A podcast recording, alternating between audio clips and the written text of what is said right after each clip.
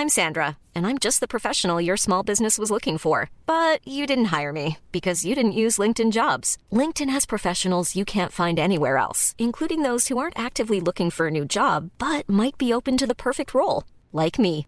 In a given month, over 70% of LinkedIn users don't visit other leading job sites. So if you're not looking on LinkedIn, you'll miss out on great candidates like Sandra. Start hiring professionals like a professional. Post your free job on linkedin.com/people today.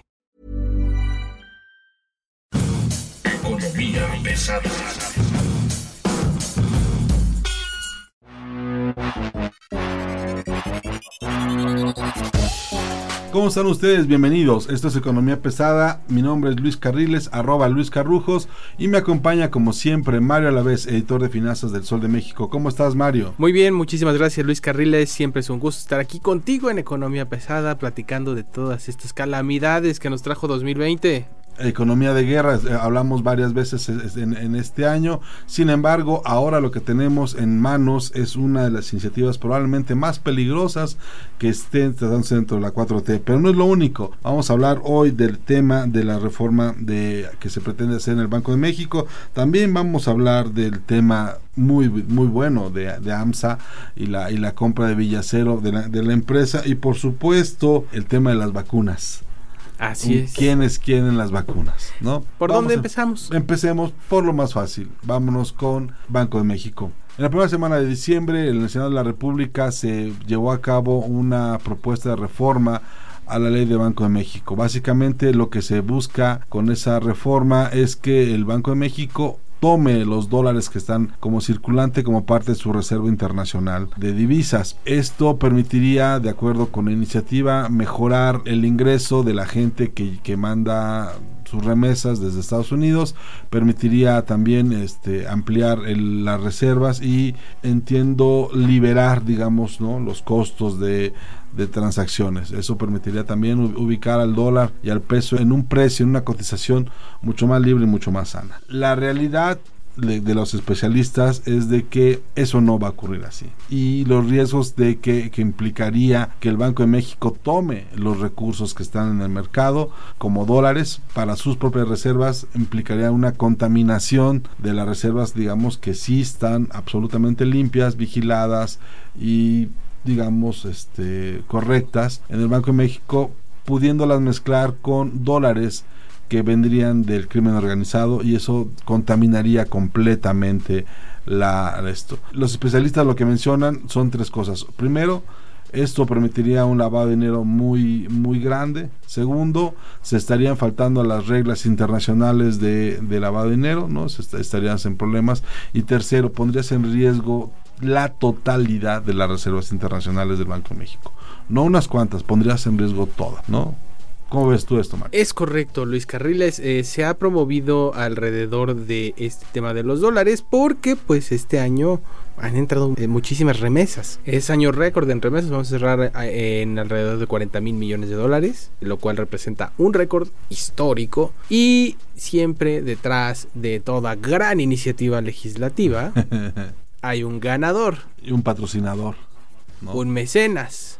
un- una persona que estaría ganando mucho dinero. Por ejemplo, digo, no, no es que estemos hablando de Western Union, No, no, ni de Ricardo Salinas Pliego. ni de Ricardo Salinas Pliego, no, no estamos diciendo que él sea, a pesar de que sea es el primer defensor de convertir esta, esta iniciativa en un hecho, o de que sus eh, analistas como Sergio Sarmiento estén hablando a favor de mantener el dólar casi casi como moneda común y corriente este para para gastos internos en el, sí hay un problema real donde si tú tienes un dólar eh, manchado con literalmente cocaína, pólvora, sangre, ¿no? Y este dólar se mezcla con el resto de los dólares que no tienen esas, es- es- esas marcas, bueno, y, y termina en las reservas internacionales, esa liquidez, digamos, es inmediatamente contaminada y todo el bloque y toda la reserva, pues queda, digamos, bajo sospecha, ¿no? Y eh, lo peligroso de esto es que eh, las reglas internacionales dictan que estas reservas pueden ser congeladas. Esto quiere decir que México se quedaría sin un respaldo de liquidez para el mercado interno. O sea, ¿qué significa esto? Que cuando la demanda de dólares suba, el Banco de México no va a tener cómo compensarla y entonces el peso se va a desplomar porque esa es, esa es la tarea del Banco de México, darle equilibrio al mercado en los momentos de alta demanda del dólar. ¿Qué otra cosa significa? Que si México cae por alguna razón en default, no va a poder utilizar las reservas internacionales como último recurso de pago. Recordemos que Pemex está al borde del abismo, está en, grado especulativo y es muy probable que se necesite más eh, recursos, más liquidez para Pemex que eh, pues se están eh, quedando cada vez con menos oxígeno y pues ya también por ahí propusieron eh, utilizar las reservas de, del Banco de México, los remanentes del Banco de México para pagar la deuda de Pepex. Entonces, las implicaciones van mucho más allá de este pues dejar que fluya el dólar casi casi en sustitución del peso en el país. Ahora, hay una cosa muy importante que hay que tomar en cuenta. Los dólares que salen del país son un negocio para Estados Unidos. Claro. Porque no regresan nunca a Estados Unidos es como parte de su exportación. El papel moneda es exportado literalmente de Estados Unidos y ahí es asumido, digamos, por el resto de los mercados. Ahora, citando a Gerardo Esquivel, dice el subgobernador del Banco de México, ojalá esto se corrige en Cámara de Diputados. Ojo, la iniciativa tiene una firma formal, Ricardo Monreal. Ricardo Monreal, que viene de un estado donde el tema del dólar es un asunto común y corriente, porque es un por, por las remesas. Es, un, es un estado emisor de migrantes, ¿no? Legales e ilegales. Sí, eh, estamos hablando de Zacatecas. Estamos hablando de Zacatecas. Entonces, lo que hace que este gobierno sea un gobierno de raro entre los raros es de que esperábamos una opinión, por ejemplo, de Arturo Herrera, secretario de Hacienda porque a él le va a caer la bronca. no, la parte, digamos, este operativa le, le, cae justamente a él a la Comisión Nacional Bancaria de Valores, no sé quién es el presidente. Juan Pablo Graf. Juan Pablo Graf también tendría que estar opinando al respecto, ¿no? Tendría que estar emitiendo una opinión, armando un foro, dando a conocer su posición y eh, lo que estamos viendo es el absoluto silencio de ambas entidades que van a estar implicadas en la operación de estos dólares. Recordemos que la Comisión de Cambios es integrada por el Banco de México y la Secretaría de Hacienda y es presidida precisamente por el secretario de Hacienda. Que no ha dicho nada al respecto. Eso, esos, esos, esos, esos silencios a mí me parecen. Uno, esperaría, uno esperaría en todo caso que hubiera una mayor interacción. Pues al menos una opinión, ¿no? Ya no pido que, lo discutan, sino bueno, pues yo digo que no.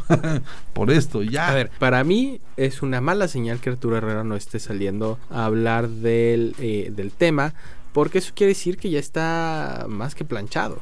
Ahora. Y están dando el silencio como una... Como un aval. Sí, así de... Puede ser incluso eh, algo como... No tengo nada que decir porque ya me dijeron que no diga nada. Exacto. Ahora, hay un tema aquí también. Ricardo Salinas Pliego también es dueño de un banco, Banco Azteca.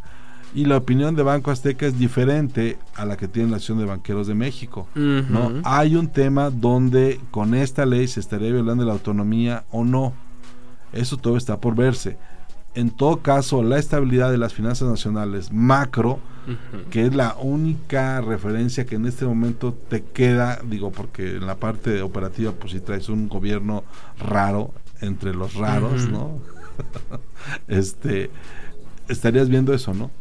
Este, estás viendo para dónde, para dónde se tiene que mover el Banco de México y si hay o no hay una, un problema de autonomía. Sí estarías, yo siento que sí estarías vulnerándolo. Y además, el presidente se había comprometido a no, tocarla, ¿no? En la economía moral, en su libro Hacia una economía moral, el presidente de México, Andrés Manuel López Obrador, escribe la promesa de mantener la autonomía pero aquí sí quiero ser muy claro, Luis, y es en donde este, no coincidimos ayer.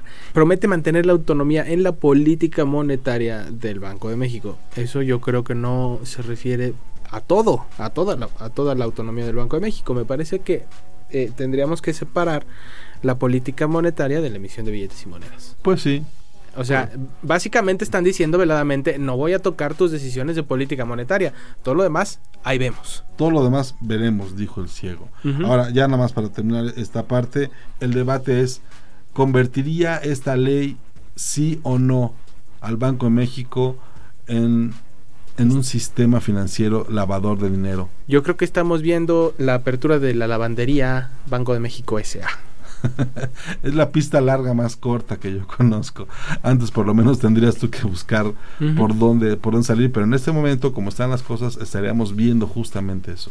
¿no? La, sería la pista más corta para lavar dinero que por, provenga del crimen, organizado eso es un verdadero peligro porque además ahí es donde está el negocio, ¿no? De y es que además va a ser sumamente fácil. Lo único que vas a hacer es llevar tus dólares, te paras en un banco, le das, le das los dólares, te dan tus pesos y ni siquiera te van a preguntar quién eres y de dónde vienes. Bajo el régimen actual hay muchos controles para estar eh, vendiendo y comprando dólares. Ahora lo que la única pregunta que nos quedaría por hacer es si esta iniciativa que está firmada por Ricardo Monreal y está apoyada por Ricardo Salinas Pliego debatida por sus intelectuales, defendida, digamos, desde el Senado por el grupo de Morena, tuvo o no que ver el presidente. El presidente sabe o no sabe de esta iniciativa y sabe o no sabe de estos riesgos. Se lo informaron, le avisaron, le dijeron, alguien se los está explicando en corto. Esa es una gran duda que en este momento debería ser resuelta muy pronto. La Cámara de Diputados tiene en sus manos el cometer o no este error en este momento, lo importante sería sobre todo explicar los alcances de la iniciativa. Si conviertes al Banco de México en un activo muy peligroso, digamos, para el futuro del país. Es correcto. Aparte, eh, pues todo el mundo está respingando en contra de esta este, iniciativa, menos sus, promotores. menos sus corifeos, menos sus muchachones. Él también tiene muchachones la 4T y los muchachones buscando convertir en lavandería al Banco de México. Señores y señores, con ustedes la iniciativa de reforma.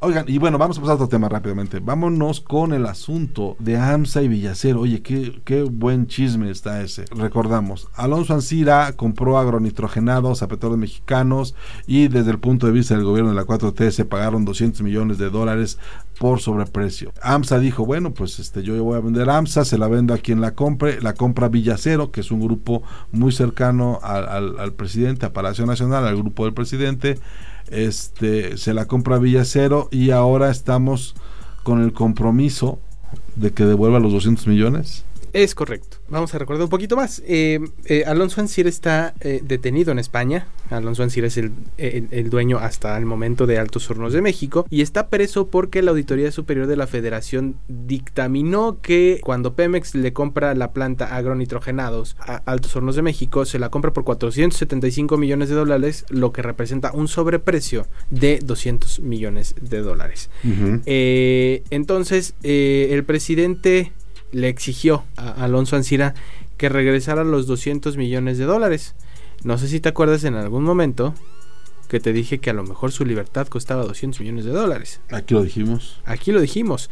¿Y qué es lo que ocurre? Eh, en la semana eh, se anuncia que hay un grupo de inversionistas liderado por, por Grupo Villacero que compra la controladora que tiene AMSA compra 55% de AMSA. Al día siguiente eh, sale el grupo a, decir, el grupo de inversionistas, a decir que pues ya son los nuevos dueños y que están dispuestos a devolverle los 200 millones de dólares de sobreprecio al gobierno federal. Entonces, cuando contamos esta historia, volteamos a ver para atrás y nos cuentan que desde hace más de un año, eh, Alonso Ancir está buscando comprador para Altos Hornos de México terminar su ciclo al frente de la empresa y la promesa del nuevo grupo es eh, echar a andar otra vez la maquinita de AMSA para recuperar su línea de producción, poder pagarle a proveedores y acreedores y corregir la tendencia de pérdidas de 17 mil millones de pesos en los primeros tres trimestres de este año y después, en abonos chiquitos,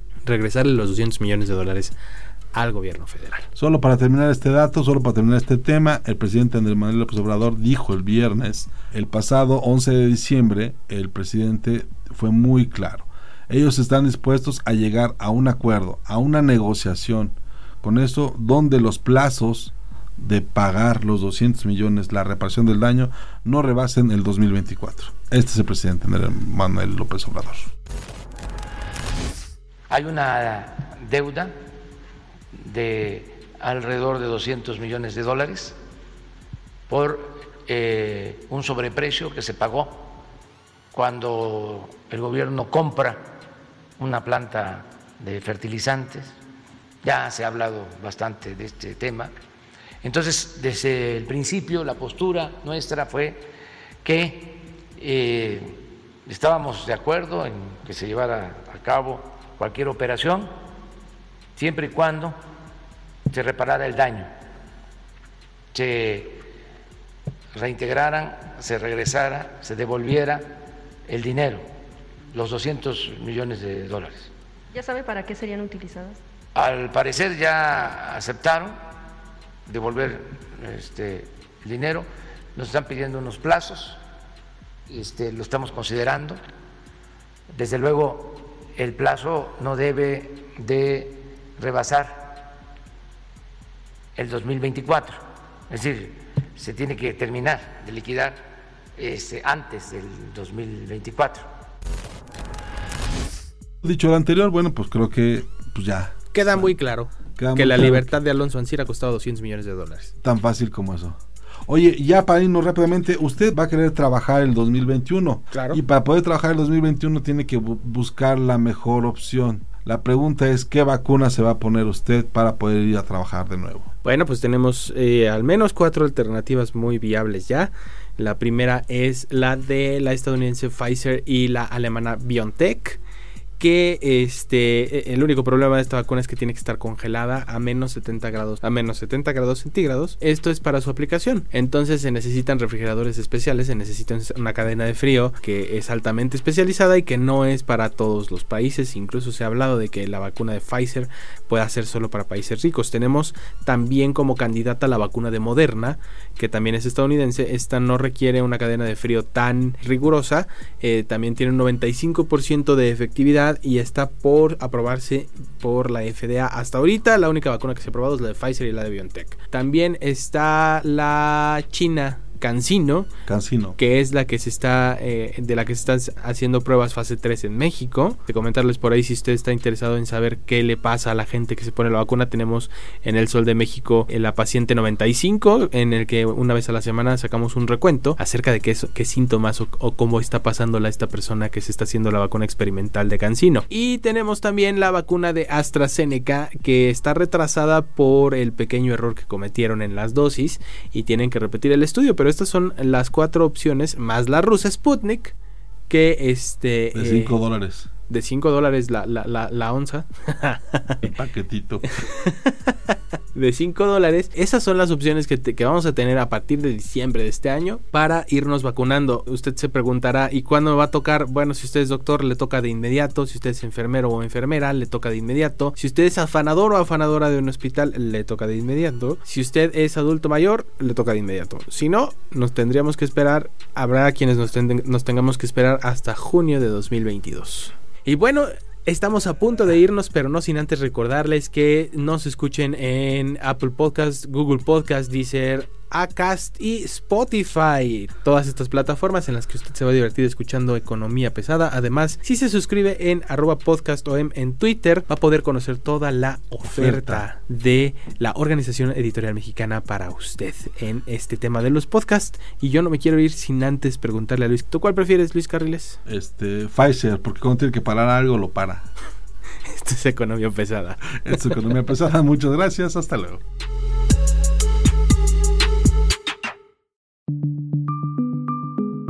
Esta es una producción de la Organización Editorial Mexicana.